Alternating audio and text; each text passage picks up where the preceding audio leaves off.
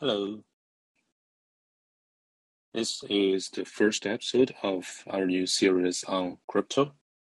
Um, this is not really um, super educational video as um, I'm also learning about crypto myself right now. So this will be more like the study notes that I took during this process. Um, cannot really cannot guarantee everything I said is 100% accurate and definitely don't take anything as um, financial or investment advice. So if you have any um, questions, definitely um, or comments, definitely send those um, through the comment section, or you can DM me on the calling app or on Twitter.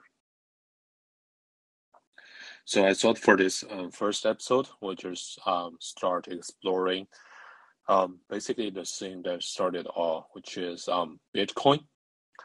So um, since some of a lot of people listening to this might also be um, first time learning about um, Bitcoin or cryptocurrency, so it'd be good to just explain some um, foundational terms that define this um, whole word.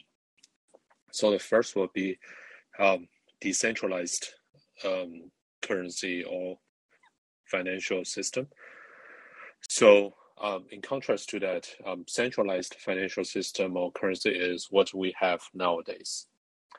So even though we have this um, technology advancement from you know exchange things um, using like physical coins, then to um, exchange things with bills or you know banknotes, and then to um, credit cards and debit cards. Um, the whole idea is stays pretty much the same, which is you have this um, centralized institution that controls um, everything. So whether it's like you know validating the value of your currency or approving um, the transaction, it's usually done within this one centralized institute within the nation or even when it's across you know country borders it's still done usually between two centralized institutions. Um, obviously there are some you know significant um, problems um, besides you know despite it's now the still the most popular to do business uh, first of all it's uh, efficiency. Like no matter how fast we get the internet to work you still are basically talking between two institutions. So even the fastest wood transaction will take you like you know one or two day two days. And secondly, um, basically the overall overhead or centralized institution they just have access to um, everything you are doing.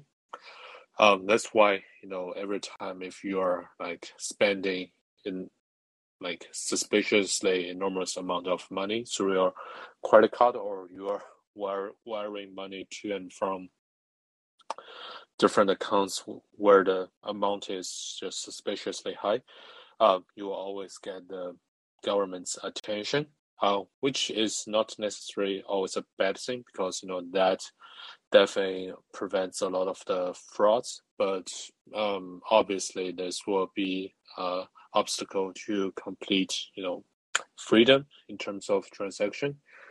So that's why in um, 2008, a uh, person with a pseudonym, at least that's what most people think, a pseudonym, uh, called um, Satoshi.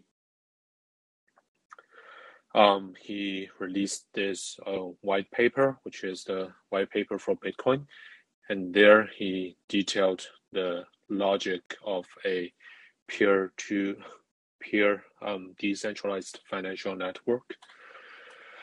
So essentially, what it's doing is um, every time you are, um, you know, whether it's mining or transaction uh, bitcoins, you need to go through this um, series of nodes that are requires your um, computer or every other computer on this chain to solve a certain um, quite challenging mathematical problems. And through this process, you basically earn um, Bitcoin if you help validating the robustness of this chain. And um, as the math laid out in the white paper, um, as you increase the number of nodes on this chain, the level of difficulty to crack open this chain by hackers just grows also exponentially. So every time you add extra node to the chain, this thing just got exponentially um, safer.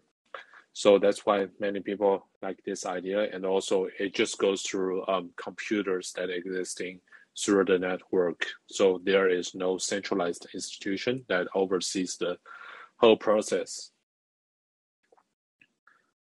So if we look at the history here, created in 2008, and then the first um, transaction for um, you know physical goods or service was recorded in 2010, which is the famous uh, you know pizza transaction. So a programmer called uh, Laszlo um, um, hopefully I got his name close. Uh, so he bought two Papa John's pizzas for ten thousand uh, bitcoins. You know, at that time, uh, when it was just released, you can also check my episode in Carbon about the energy cost. So at that time, it costs almost nothing to mine a Bitcoin. You can literally run it on your um, regular laptop or desktop computer. Even it's like 2010, and then but the since it costs nothing to mine the coins, the coins themselves also worth almost nothing, probably like less than a cent. So um, you have 10,000 bitcoins for two pizzas. But if it's in 2020 or right now 2021 at the higher higher points, you are seeing one bitcoin for um, 50,000 US dollars. So that's just a lot of money. If we do the quick math here, it will be 500 million US dollars. Yep. So that's essentially, you know, how these, how those two pizzas worth of Bitcoin would cost nowadays. So we, in this episode, we briefly talked about the history and the first history and the creation of Bitcoin. I think in the following episodes, we will dive deeper into the following years, maybe break it into like every year, every five years, just to track how Bitcoin has, has evolved. And then later on, like probably after 2015, in the series, we will start covering the emergence of all the other famous cryptocurrencies such as you know Ethereum or Solana. So hopefully, um, you will uh, stay tuned to our episodes and thank you for your time listening to this series. If you have any questions or comments, feel free to um, write a reply on the episode comments section, or you can DM me through the calling app or on Twitter. Thank you for your time. Hope you have a good week. Bye bye.